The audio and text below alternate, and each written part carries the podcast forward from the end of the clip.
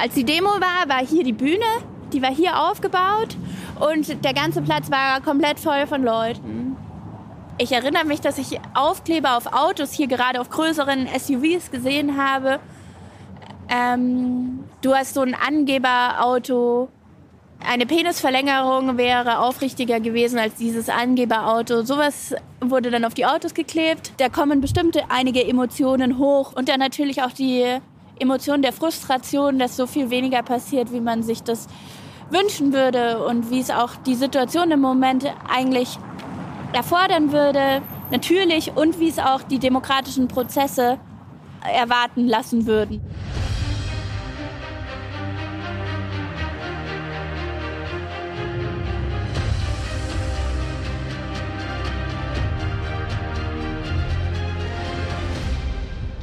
Moin, hier ist Terra X, der Podcast mit Thora Schubert.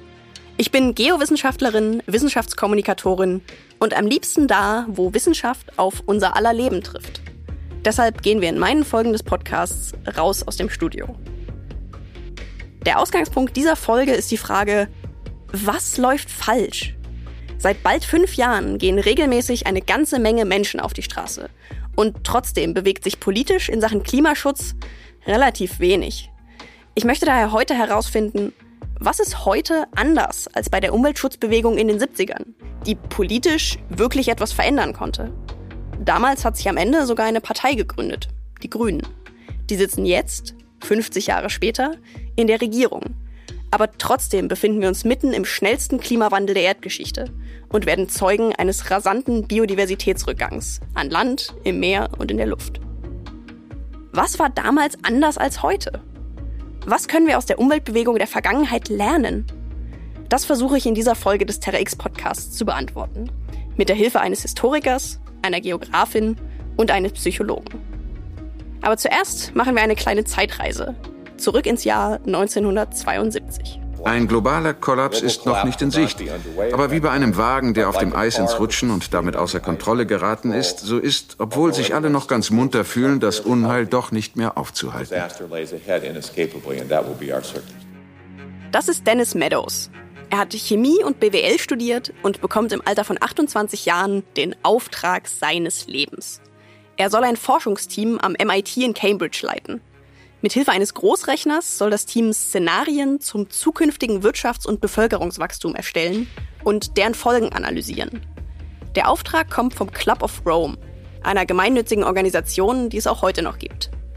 Die Ergebnisse der Forschungsgruppe veröffentlichen sie in einem Buch mit dem Titel Die Grenzen des Wachstums, maßgeblich verfasst von Umweltwissenschaftlerin Donella Meadows, seiner Frau. Das Buch wird ein Bestseller mit mehr als 30 Millionen verkauften Exemplaren in 30 Sprachen. Absoluter Wahnsinn. Eine wissenschaftliche Studie mit so einer Reichweite. Sie waren die Ersten, die Wenn-Dann-Szenarien für unsere Zukunft aufgestellt haben. Wenn es bis 2015 oder 2020 in der Zielorientierung der Weltwirtschaft sowie im Hinblick auf Bevölkerungswachstum und Materialverschwendung nicht zu einem wirklich grundlegenden Wandel kommt, dann wird es nicht mehr möglich sein, einen Kollaps zu vermeiden. Meadows und seine Kolleginnen haben nicht nur pessimistische Szenarien entwickelt. Sie haben auch aufgezeigt, welche Bedingungen zu einem Gleichgewicht führen würden. Das Kollaps-Szenario zieht aber die meiste Aufmerksamkeit auf sich. Nach Jahrzehnten, in denen sich in Umweltfragen nur wenig getan hat, gibt das den Anstoß für die Umweltbewegung.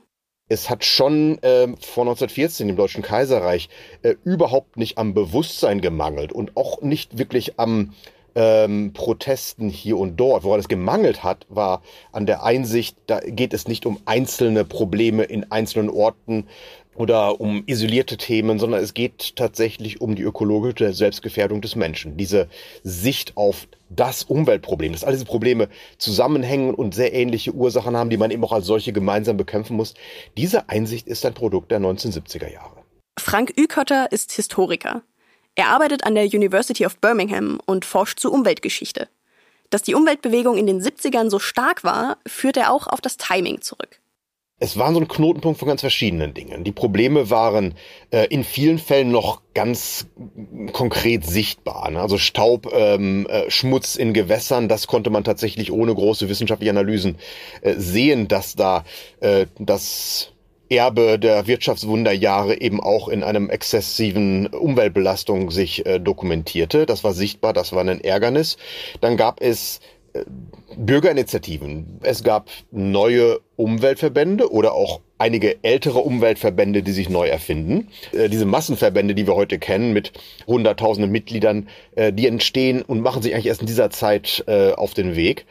Das ist eine Entwicklung, die wir äh, in allen westlichen Ländern erleben und mit Abschwächungen ähm, auch hinter dem eisernen Vorhang und auch in dem, was wir heute den globalen Süden nennen. Also es gibt so, eine, so einen neuen internationalen Konsens, man muss diese Umweltprobleme ernster nehmen ähm, und man muss, man muss darauf reagieren. Im Jahr 1952 starben beim sogenannten Great Fog of London 8000 Menschen. Heute würde man es wahrscheinlich eher als Great Smog bezeichnen. Aber auch in Deutschland wurde Smog manchmal zum Problem, vor allem im Ruhrgebiet. Hier mal ein Fernsehbeitrag von 1963. Smog. S-M-O-G. Smog ist der in einer Luftglocke gefangen gehaltene Atem der Industrie, des Verkehrs und der häuslichen Feuerstellen. Smog treibt den Kindern die Tränen in die Augen, legt sich beklemmend auf Atmung und Kreislauf der älteren Leute und kann kranken Menschen den Tod bringen. Heute hören wir eher von Feinstaubbelastung oder Dieselverboten in Innenstädten.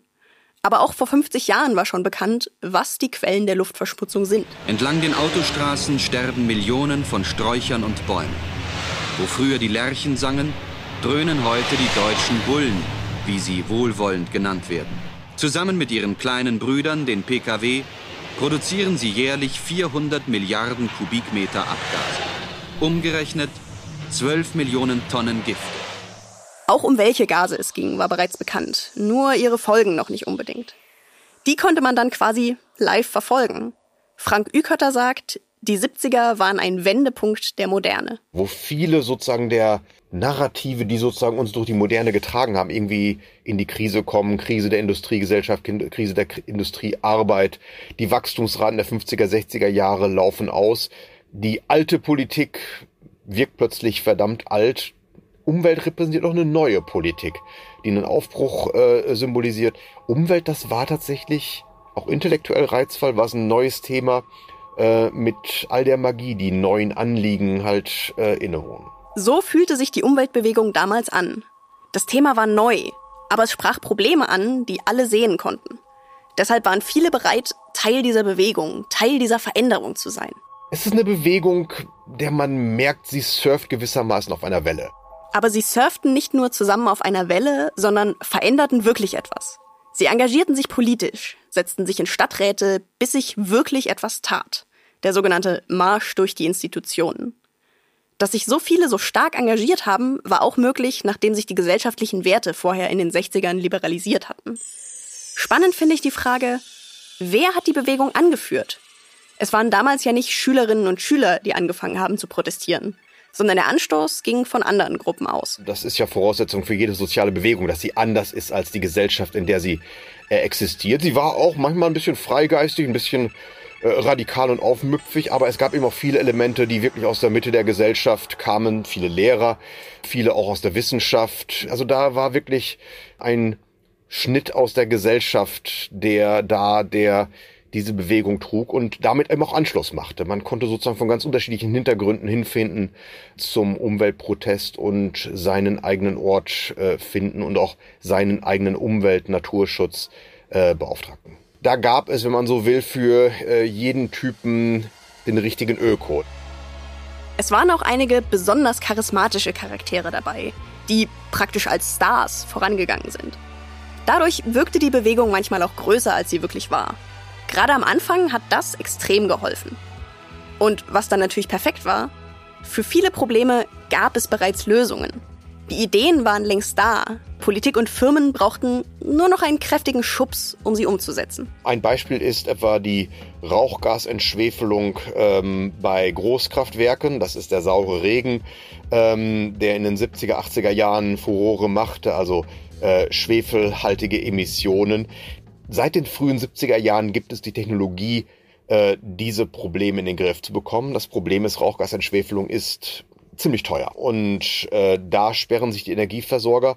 Und das ist sozusagen so ein Punkt, an dem die Umweltbewegung als soziale Bewegung und als Medienakteur, als politischer Akteur äh, wichtig äh, wird, weil sie gewissermaßen den Druck äh, schaffen, um diese Lösung einzuführen. Und man kann da tatsächlich von so einer Art, ja, umweltpolitischem Reformstau äh, sprechen, dass es eine Menge Lösungen gab, die man hatte oder mit relativ geringem Aufwand umsetzen konnte aber wo sozusagen der politische Kontext fehlte.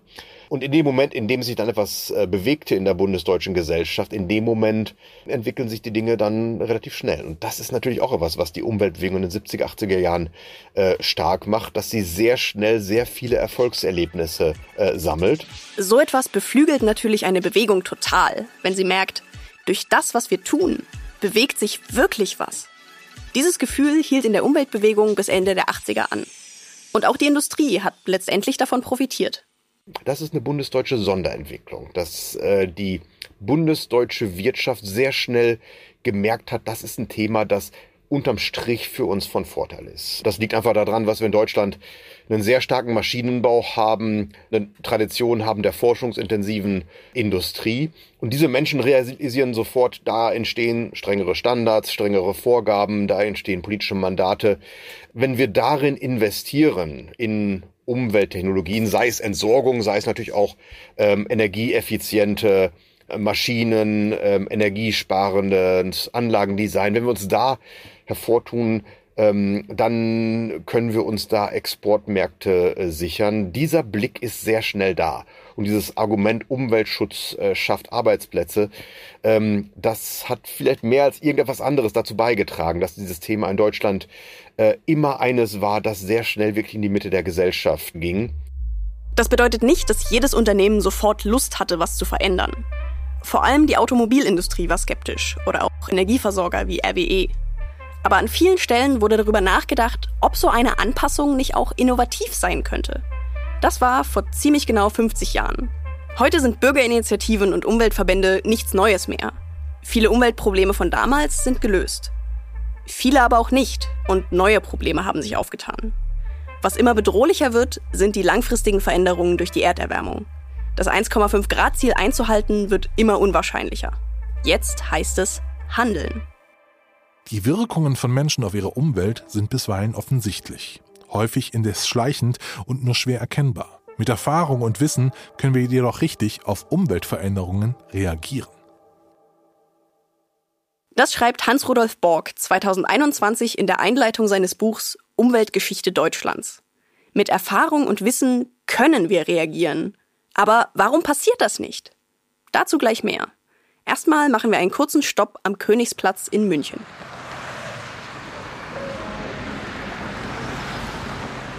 Der Königsplatz ist eine historische Sehenswürdigkeit, sagt Google Maps.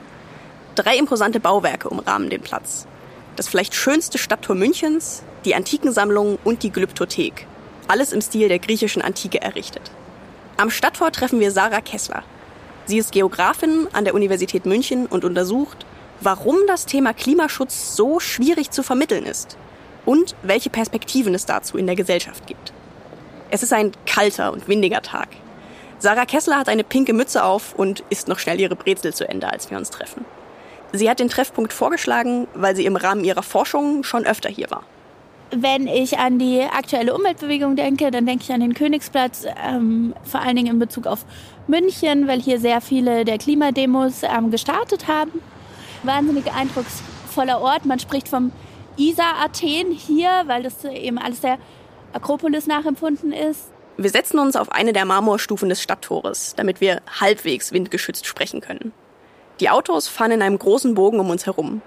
Es fühlt sich hier wirklich ziemlich herrschaftlich an. Eine Straße führt von hier aus direkt zum Odeonsplatz und damit zur Residenz von München. Deshalb hatte der Königsplatz schon während des Zweiten Weltkriegs eine bedeutende Rolle. Aber Sie sehen da hinten ist das Nationalsozialismus Dokumentationszentrum. Da war auch der braune Bau, also der ähm, Sitz von Adolf Hitler hier in München. Dahinter ist die heutige Musikhochschule, die war, war auch ein nationalsozialistischer Bau. Auf dem Königsplatz wurden damals auch Bücher verbrannt. Im Krieg wurde der Platz dann zerstört und danach so gestaltet, wie er heute aussieht. Mittlerweile ist es ein Ort für Konzerte, Volksfeste oder Sportveranstaltungen. Sarah Kessler findet es mit Blick auf die Geschichte des Ortes beeindruckend, dass sich Fridays for Future ausgerechnet diesen Ort für ihre Versammlungen ausgesucht hat. Drei globale Klimastreiks hat sie kurz vor und während der Corona-Zeit hier erlebt. Das war zu der Zeit, wo das notorische Klimapäckchen verabschiedet wurde. Und das war auch wirklich die allergrößte. Da haben 40.000 Leute protestiert hier auf dem Königsplatz, wesentlich mehr als man dachte zu Anfang. Ähm, die Veranstalter sprechen sogar von 60.000 Leuten. Und es gab dann nochmal eine 2021. Das war dann nach Corona, weil Corona hatte den ähm, Fridays for Future Aktivisten so ein bisschen den Wind aus den Segeln genommen. Das war kurz vor der Bundestagswahl. Da waren alle mit Masken hier. Und ähm, das waren aber nur also die Polizei spricht von 12.000, aber ähm, die Veranstalter von 29.000. Da haben die hier eben auch eine große Bühne aufgebaut. Das Spezielle war, dass man hier People Not Profit auf den Königsplatz geschrieben hat und ein riesiges Schildermeer ähm, veranstaltet hat. Also ganz viele ähm, verschiedene Schilder, 3500 Protestschilder. Aber trotz aufwendiger Schilder, trotz Bühne, trotz gesperrter Straße, mal Hand aufs Herz. Wer kommt hier zur Demo? Die Leute, die, die ähm, schon äh, vom Klimaschutz überzeugt sind, wo schon ein Wille da ist, die kommen natürlich auf die Demo.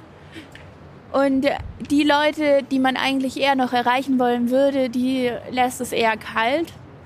Die sind dann auch genervt, wenn die Innenstadt abgesperrt ist. Deswegen für Sarah Kessler gehören die Menschen, die zu den Demos kommen, meistens zu einer Klimakultur. Was genau sie mit Klimakulturen meint, erklärt sie uns genauer, nachdem wir den Ort gewechselt haben. Wir ziehen um ins windstille und warme Studio. Sie erzählt, dass sie die Einteilung in Klimakulturen entwickelt hat, nachdem sie drei Polit-Talkshows zu Klimathemen plus die dazugehörigen Social-Media-Kommentare analysiert hat. Und damit meine ich, dass ganz viele unterschiedliche gesellschaftliche Strömungen aufeinandertreffen, klimakulturelle Strömungen, wenn es eben um die Klimakrise geht und dass sehr viel von dem Umgang mit dem Klimawandel kulturell bedingt ist. Können Sie da einmal ein bisschen konkreter werden? Was für Ausprägungen gibt es da beispielsweise? Also ich hatte in meiner Forschung eben eine Medienanalyse gemacht und mit sieben verschiedenen Berufsgruppen gesprochen und konnte dann sehr stark gegenüberstellen die Klimakulturen zwischen, ich habe gesagt, der Elite, also denen, die in solchen TV-Formaten auftauchen und die sich auch aus meinen Gesprächen mit bestimmten Experten ergeben haben. Und die haben sich sehr stark unterschieden von den Klimakulturen der Bevölkerung. Und da habe ich vier Klimakulturen eingeteilt. Ähm, eine war so radikal pro Grün, also große Fans der Grünen und ähm, aller Forderungen, die die stellen, auch der Forderungen der Umweltbewegung. Und dann habe ich eine gefunden, die eben schon erkannt hat, dass es mit diesem Wirksamkeitsbegriff schwierig ist. Also die Klimakrise ist eine globale Krise und deswegen ist die Frage, was wirklich was bringt, wenn wir hier in Deutschland loslegen. Oder der Einzelne kann sehr wenig ausrichten. Oder ich sehe, ich packe in meiner Arbeit heute zehn Paletten mit, mit Folie ein. Warum soll ich dann daheim auf eine Plastiktüte verzichten? Das bringt nichts. Das war eine zweite. Dann gab es eine ähm, skeptische Klimakultur und dann eine wirklich radikale Leugnungskultur. Wie groß sind diese Gruppen jeweils? Ich habe keine ähm, Quantifikation, wie groß die Gruppen in Deutschland sind, aber ich konnte eben sehr gut diesen Unterschied rausarbeiten. Okay, also tatsächlich bei unterschiedlichen Personengruppen ganz unterschiedliche Wege, die eigentlich eingeschlagen werden müssen, um Leute zu aktivem Handeln gegen den Klimawandel zu bringen. Den Nagel auf den Kopf getroffen, genau. Weil wie im Moment zu Klimaschutz aufgerufen wird und wie die Gesellschaft, die Bevölkerung adressiert wird, geschieht oft, als wäre die Gesellschaft so, eine, so ein Einheitsbrei und man könnte die Leute einfach sehr stark informieren und dann würden sie ähm, zum Handeln aktiviert werden. Und man bezieht sich da hauptsächlich auf die Individuen. Dass das aber überhaupt nicht relevant ist für verschiedene Gruppen, dass sie sehr stark von ihrem Alltag und auch von den Herausforderungen im Alltag voreingenommen sind und ähm, überfordert sind auch teilweise und dass man unterschiedliche Gruppen ganz explizit unterschiedlich ansprechen muss. Ist es vielleicht auch nützlich, mit mehr Emotionen über Klimathemen zu sprechen? Mit Sicherheit ist es nützlich, mit mehr Emotionen über die Klimakrise zu sprechen, weil wir jetzt wirklich schon sehr lange gesehen haben, und das ist auch wirklich im Moment der ähm, Stand in der Wissenschaft, dass wissenschaftliche Erkenntnisse und die Kommunikation von diesen wissenschaftlichen Erkenntnissen an die Bevölkerung überhaupt nicht den Verhaltenswandel gebracht hat, der notwendig gewesen wäre. Und das rührt mit Sicherheit daher, dass rationales Denken total überbewertet wird in der Entscheidungsfindung und dass wir einfach ganz viel weniger von unseren täglichen Entscheidungen und von ähm, unserem Handeln wirklich selbst bestimmen und ähm, bewusst lenken. Die Kognitionswissenschaft weiß inzwischen, der menschliche Geist arbeitet größtenteils unbewusst. Diese unbewussten Entscheidungen haben einen sehr starken Bezug zu Gewohnheiten und Abläufen, die wir automatisiert machen. Um bewusst Entscheidungen zu treffen, muss man diese Routinen aufbrechen. Aber sie sind eben sehr stark von Gefühlen bestimmt. Zum Beispiel, welches Auto fahre ich? Warum? Das hat viel mit Gefühlen und Gewohnheiten zu tun. Das heißt, der einzelne Mensch wäre vielleicht viel eher in der Lage, mehr Fahrrad zu fahren, weniger Fleisch zu essen und so weiter. Aber weil wir gesellschaftlich diese, ich sag mal, Gewohnheiten haben, kommen wir da ganz schwer von los. Der Einzelne wäre mit Sicherheit mehr in der Lage, weniger Fleisch zu essen und mehr Fahrrad zu fahren, aber ähm, das ändert ungefähr nichts. Es ist komplett irrelevant, was der Einzelne macht. Das ist das, was ich meine mit Wirksamkeit. Also ich plädiere sehr stark dafür, dass man Verantwortungszuschreibungen in Kombination mit Wirksamkeit denken sollte. Also der Einzelne kann extrem wenig ausrichten. Wenn ich jetzt meinen Lebtag alles richtig mache, dann würde es null Unterschied machen für die Klimaerwärmung. Die Leute, die wirklich was in der Hand haben, die mit hoher Wirkmacht und Wirksamkeit sind äh, Personen in Entscheidungspositionen in Politik und Wirtschaft, hier muss ich wieder daran denken, dass es die Umweltbewegung in den 70ern geschafft hat, die Industrie dazu zu bewegen, umweltfreundlichere Lösungen auszuprobieren. Beziehungsweise die Bewegung konnte den Druck auf die Politik so stark erhöhen, dass schließlich die nötigen finanziellen Mittel in die Hand genommen wurden. Aber es wurde als etwas Positives gesehen, als Innovation, als Chance für die Zukunft, als Gegenteil von Schmutz und Naturzerstörung. Heute scheint der Protest die politische Ebene nicht mehr so gut zu erreichen wie damals. Obwohl sich Protestierende sogar an die Straßen kleben oder mit anderen spektakulären Aktionen versuchen, dem Thema mehr Aufmerksamkeit zu verschaffen. Ohne große Erfolge, wie es scheint. Man sollte einfach klar viel stärker mit den Leuten in den Dialog gehen und man sollte vor allen Dingen auch mal zuhören. Also ich glaube, dass die Aktivisten von der letzten Generation sich sicherlich nicht zum Spaß auf die Straße kleben. Und das sollte man vielleicht einfach endlich mal ernst nehmen. Und wir brauchen im Moment, wahrscheinlich sind wir an dem Punkt, wo wir sehr stark disruptive Prozesse brauchen, damit was passiert, weil die demokratischen Mittel im Endeffekt ausgeschöpft worden sind.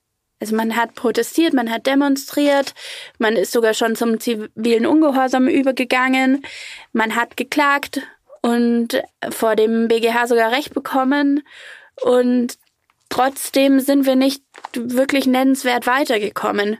Das ist das, was die Politik sollte mal hören, langsam auf die Wissenschaft und auch darauf, was, äh, ja, was die Klimabewegung sagt. Besser zuhören klingt ja nach einem guten Ansatz. Aber wie gelingt das? Dafür holen wir uns jetzt eine weitere Perspektive dazu. Und zwar die von Umweltpsychologe Marcel Hunecke. Er ist Professor an der FH Dortmund und hat ein Modell entwickelt, das die Hürden erklärt, die einer Veränderung im Weg stehen. Ich würde fünf Barrieren benennen, dass es zu einem wirklichen Wechsel dann kommt oder zu einer Verhaltensänderung. Das ist eine, äh, Informationsbarriere, eine Motivationsbarriere, eine Planungsbarriere, eine Umsetzungsbarriere und eine Routinisierungsbarriere. Das zeigt schon, eine Verhaltensänderung ist ein komplexer Prozess, der muss nicht lange dauern, tut er aber meistens, einfach weil eine nach der anderen Barriere überwunden werden muss. In den 70ern waren die Umweltprobleme direkt spürbar. Dadurch war die erste Barriere, Information, recht niedrig. Das war ein Vorteil gegenüber heute. Doch auch wenn der Klimawandel hier in Deutschland noch nicht so präsent ist wie anderswo auf dem Planeten, werden auch hier langsam Veränderungen spürbar. Das heißt, um die erste Barriere zu überwinden, muss man nicht mal den Klimareport lesen. Dieser systematische Anstieg in den letzten zehn Jahren der Durchschnittstemperatur, das hat auch Folgen. Und das ist dann auch wahrnehmbar. Na, wenn der eigene Keller überschwemmt wird oder wenn ich nachts nicht zum Schlafen komme, weil die Temperaturen nicht runtersinken. Äh, das bringt eine neue Dimension und das gibt auch, erhöht, glaube ich, die Motivation, äh, in Veränderungsprozesse einzusteigen. Damit wären wir direkt bei der zweiten Hürde, der Motivation. Aber nicht alle nehmen die Folgen der Erderwärmung wirklich so deutlich wahr. Für manche ist es ein Problem, das noch weit in der Zukunft liegt. Dazu kommt, dass das Klima eine ziemlich abstrakte Sache ist. Also ich glaube nicht auch, dass man das Informationsproblem oder die Barriere zur Nachhaltigkeit allein durch direkte Erfahrung lösen kann. Ne, haben wir keine Chance. Das wäre bei den klassischen alten Natur- und Umweltschutzthemen der Fall. Bei der Nachhaltigkeit kommen die zukünftigen Generationen ins Spiel. Und die sind eben nicht direkt wahrnehmbar. Und die sind auch nicht allen gleich wichtig. Hier spielen die eigenen Ansprüche und Werte eine Rolle. Ist mir Generationengerechtigkeit wichtig? Oder sage ich mir, ich will vor allem zusehen, dass ich ein nettes Leben habe? Das sehe ich als größte Herausforderung oder auch als mein, mein Forschungsthema. Da ist eben ein kultureller Wandel nötig. Das ist ein Komplex von verschiedenen Werten, die zusammenhängen und die übrigens auch gegenwärtig, das muss man ja auch mal sagen, in Konflikt stehen mit einer nachhaltigen Entwicklung. Es werden im Moment in unserer Kultur Werte kultiviert in massiver Art und Weise, die in Zielkonflikten zu einer nachhaltigen Entwicklung stehen. Das ist ja gerade im Moment so das Dilemma. Alle wollen nachhaltig sein, aber wollen gleichzeitig auch Globalisierung, wollen Konsumerlebnisgesellschaft, wollen Digitalisierung. Tja, und das wird so nicht funktionieren. Willkommen zurück zu den Grenzen des Wachstums. Das ist genau das Problem, das bereits die Forschungsgruppe um Dennis Meadows ausgearbeitet hat. Wenn wir unser Wachstum nicht begrenzen, kommt es zum Kollaps. Aber das zu verinnerlichen und entsprechend zu handeln, dafür ist unsere Gesellschaft, so wie sie gerade ist, einfach nicht gestrickt. Wir sind sehr stark fortschrittsorientiert. Wie gesagt, immer weiter, immer größer, immer schneller. Das sind die Werte, die eigentlich äh, kultiviert werden gegenwärtig. Etwas Ähnliches hat auch Sarah Kessler aus ihrer Forschung berichtet. Die Klimakulturen der Bevölkerung die haben aber letztlich dann auch Angst. Dass jetzt haben sie ihr ganzes Leben lang darauf hingearbeitet, sich einen gewissen Lebensstandard zu ermöglichen. Und da gibt es dann auch oft eine Angst, dass ihnen das wieder weggenommen wird. Die Angst, dass eine Veränderung dazu führt, dass man etwas verliert, ist total normal. Das bestätigt auch Psychologe Marcel Hunecke. Er hat lange versucht, den Kern des Problems zu definieren und hat es am Ende in einer Frage zusammengefasst wie können wir weniger wollen? Wie können wir das lernen, ohne uns dabei schlecht zu fühlen? Weil ich glaube, das ist auf der psychologischen Ebene, die aber für sehr viele Prozesse gesellschaftlicher Art sehr relevant ist, der entscheidende Faktor, dass wir Angst haben, wenn wir in Richtung Nachhaltigkeit steuern, also den, eine sozial-ökologische Transformation einleiten, dann leben wir schlechter. Ich glaube, wir müssen Menschen psychische Ressourcen vermitteln, und auch Kompetenzen, dass sie erkennen können, dass ihr Leben durch mehr Nachhaltigkeit nicht an Lebensqualität verliert. Mein eigener Ansatz sind sechs psychische Ressourcen, die stärker auf Emotionsregulation zielen. Das geht eine Ebene tiefer. Das ist die Achtsamkeit, die Genussfähigkeit, die Selbstwirksamkeit, die Selbstakzeptanz, die Sinnkonstruktion und die Solidarität. Die Psychologie kennt noch andere Ressourcen, aber diese sechs können einen dazu befähigen, die Perspektive zu wechseln. Hinzu, wenn ich nachhaltiger lebe, ist das nicht schlecht für mein Leben. Und diese Ressourcen kann man trainieren. In Schulen oder Unternehmen gibt es ja zum Beispiel schon hier und da Achtsamkeitskurse. Meistens sollen sie einem helfen, Stress zu reduzieren. Aber dort könnte auch das Thema Nachhaltigkeit vermittelt werden. Also das heißt, ein nachhaltiger Lebensstil wäre in bestimmten Bereichen stressfreier. Das muss ich mit den Menschen sozusagen herausarbeiten und das gilt für alle diese sechs psychischen Ressourcen. Also ich muss sie einerseits stärker, widerstandsfähiger machen, hier in dem Fall gegen Stress, muss ihm aber auch gleichzeitig vermitteln, in welchen Umwelten kannst du denn dann besser leben und brauchst gar nicht so widerstandsfähig sein. Und daraus entsteht ein gewisses Transformationspotenzial, sage ich mal, ein kulturelles, von den Individuen ausgehend.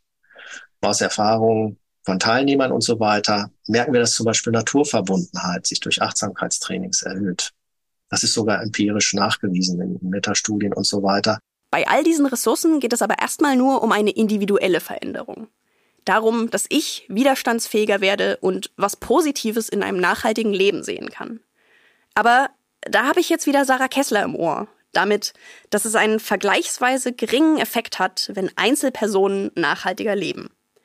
Was bringt es dann, wenn Einzelne aus der Gesellschaft diese Ressourcen stärken? Ohne die wird es nicht gehen. Alleine mit denen auch nicht. Also man kann, glaube ich, Menschen dazu nicht zwingen. Das ist auch ein wichtiger Faktor. Also psychische Ressourcen kann man nur freiwillig erlangen. Das heißt, das sind schon sensibilisierte Menschen. Entweder aus der Gesundheitsperspektive, wir waren ja gerade beim Stress, ne, die merken, dass das geht dieses immer weiter, immer schneller, immer mehr. Wenn 10 bis 30 Prozent der Menschen anfangen, sich zu verändern, und sich dann mit anderen vernetzen. Das könnte reichen, um eine Mehrheit zu erreichen, sagt Marcel Hunecke. Wenn auch nicht alle. Und die letzten 20 bis 30 Prozent werde ich nie erreichen mit diesen Maßnahmen. Die müssen durch, ja, wir können direkt sagen, durch Zwangsmaßnahmen dann auch in die Richtung gedrängt werden, weil es gibt tatsächlich Personengruppen, die massiv verlieren würden von diesem sozial, von dieser sozialkulturellen Transformation. Das sind aber nicht die armen, benachteiligten, abgehängten. Ich glaube, die haben sowohl Chancen dadurch als auch Nachteile. Das sind die, die im Moment massiv profitieren von der Kultur, wie wir die momentan haben. Und die, das sind die Mächtigen. Ja, die haben Vorteile davon und die werden nie durch solche Maßnahmen überzeugt werden. Da wird man dann politische Regelungen und ähnliches brauchen. Aber gerade deshalb hält er die motivierten Einzelpersonen für besonders wichtig. Er nennt sie Pioniere, die sich im besten Fall natürlich auch dafür einsetzen, neue Regeln und Infrastrukturen zu schaffen. Solche Vorreiter gab es auch in den 70ern. Frank Ükötter hat sie am Anfang unseres Podcasts als charismatisch beschrieben. Das waren diejenigen Menschen, die die Bewegung damals anführten. Dadurch war es möglich, dass alle ihren Öko finden konnten. Jemanden, mit dem sie sich identifizieren konnten. Das hat der Bewegung damals extrem geholfen. Es muss immer Individuen geben, die eine so hohe Motivation haben, dass sie auch in aufwendigen Strukturen nachhaltig leben. Das sind diese Innovatoren und die sind mir auch sehr wichtig. Ich habe das mit den psychischen Ressourcen angesprochen. Die sind so widerstandsfähig, dass sie bereits jetzt aufgrund einer sehr hohen Motivation dazu bereit sind, äh, das nachhaltige Verhalten zu zeigen. Und wenn wir die nicht haben, bricht der ganze Prozess in sich zusammen. Alle sagen nur, die Politik ist dafür verantwortlich die äh, Wirtschaft ist dafür verantwortlich und die anderen sagen, die Bürger sind dafür verantwortlich. Keiner tut was. Und das wäre fatal.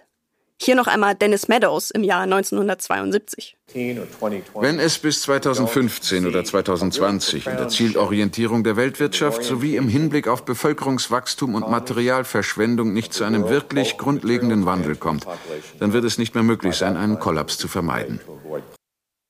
Bisher haben wir den Kollaps noch nicht erlebt fragt sich nur, wie lange es uns noch gelingt, ihn zu vermeiden. Oder eher, bis zu welchem Temperaturanstieg. Ich fasse nochmal zusammen. Umweltprobleme sind nicht neu. Was Treibhausgase sind, haben heute die meisten verstanden. Es gibt verschiedenste Umweltverbände und in den Medien wird regelmäßig über Klimathemen berichtet. Aber Klimaschutz ist komplexer als das, was mit Umwelt- und Naturschutz in den 70ern gemeint war. Damals gab es viele Umweltprobleme, für die die Lösungen schon da waren. Und es fehlte nur noch der Schubs, sie umzusetzen. Hinzu kam, dass die Umweltbewegung eine moderne Bewegung war, die für etwas Neues und für Fortschritt stand. Den Blick müssen wir uns heute erst wieder erarbeiten. Vielleicht mit Ressourcentraining. Der Blick in die Geschichte zeigt jedenfalls, es lohnt sich auf jeden Fall daran zu arbeiten. Wir wissen auch seit den 70er Jahren, ähm, also Protest ist nicht alles, aber ohne Protest ist alles nichts.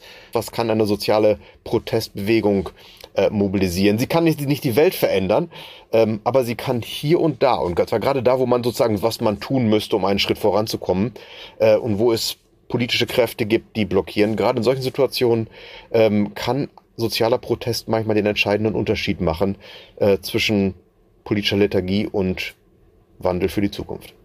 Aber wie kommen wir jetzt endlich weiter mit dem Wandel? Frank Ükötter sagt, mit Protest. Sarah Kessler sagt, mit Zuhören. Und Marcel Hunecke sagt, mit dem Training psychologischer Ressourcen. Das alles kombiniert könnte die Lösung sein. Warum fällt es dann aber so schwer, den Wandel zu vollziehen? Laut einer aktuellen Auswertung haben etwa die Hälfte der europäischen Unternehmen Klimaschutzpläne, die sich am Pariser Klimaziel orientieren aber weniger als 5% können nachweisen, wie sie diese erreichen und umsetzen wollen. Und es gibt eben zwei Möglichkeiten, in so Wandelprozesse reinzukommen. Und das passt mit diesen Krisen. Entweder verändern wir uns ähm, bei Desaster oder bei Design. Bedeutet, entweder wir verändern uns gezielt und absichtlich bei Design, oder es ändert sich gezwungenermaßen etwas, akute Krisen bei Desaster. Diese Krisen wird man eh brauchen, aber wie groß müssen die werden? Und je schlimmer diese Krisen werden, umso mehr wird aus dem Desaster auch ein Chaos resultieren. Eben nicht das Design. Deswegen glaube ich, dass auch unsere Kultur, Menschheit da nicht komplett untergehen wird, jetzt auch wenn es zu großen Krisen kommen wird. Aber dann werden chaotische Zustände herrschen. Also vor allen Dingen soziale Konflikte werden wieder massiv größer werden. Und will ich das? Oder will ich eben Designkomponenten so weit wie möglich, man könnte auch sagen Prävention betreiben, dass ich nicht nur auf diese Krisen reagiere, sondern im Vorfeld schon ein bisschen klüger bin. Also das wäre wär so die Vision. Und da stehen wir gerade. Das klingt ein bisschen so, als sei schon klar, dass das Chaos auf jeden Fall kommt. Lohnt es sich dann überhaupt noch, Prävention zu betreiben? Ja, immer äh, und wenn es um die letzten zwei Prozent geht, ist es immer noch, noch besser, sozusagen vorausschauend zu handeln, als dann in so einem Panikmodus zu verfolgen und das Chaos sozusagen daraus resultiert. Das sieht der Club of Rome ähnlich. Sie haben vor wenigen Monaten ein neues Buch veröffentlicht. Earth for All heißt es. Es ist ein Survival Guide für unseren Planeten, denn sie glauben an ein Überleben. Ich zitiere, können wir mit Mut und Überzeugung einen kollektiven Sprung in der menschlichen Entwicklung schaffen? Mit Earth for All möchten wir zeigen, dass dies tatsächlich möglich ist und dass es nicht die Welt kosten wird, sondern eine Investition in unsere Zukunft darstellt. Das macht Hoffnung, finde ich. Und regt auch dazu an, die eigenen Routinen zu hinterfragen und zu schauen, ob es wirklich immer noch mehr und mehr sein muss. Vielleicht geht es euch nach dieser Folge ja auch so. Das war's für heute mit Terra X, dem Podcast. Wenn euch das Thema gefallen hat, empfehlen wir ganz besonders unsere letzte Folge. Da haben wir eine Aktivistin getroffen, die sich schon mehrfach für den Klimaschutz auf die Straße geklebt hat. In der Folge ging es darum, was die Aktivistinnen der letzten Generation antreibt und was diese Protestform bringen kann. Aber auch alle anderen Folgen lohnen sich natürlich. Ihr findet sie in der ZDF Mediathek und überall sonst, wo es Podcasts gibt. Mein Name ist Thora Schubert und ich hoffe, ihr seid bei der nächsten Folge auch wieder mit dabei. Ich bin es jedenfalls. Man hört sich. Dieser Podcast ist eine Produktion von Kugel und Niere im Auftrag des ZDF.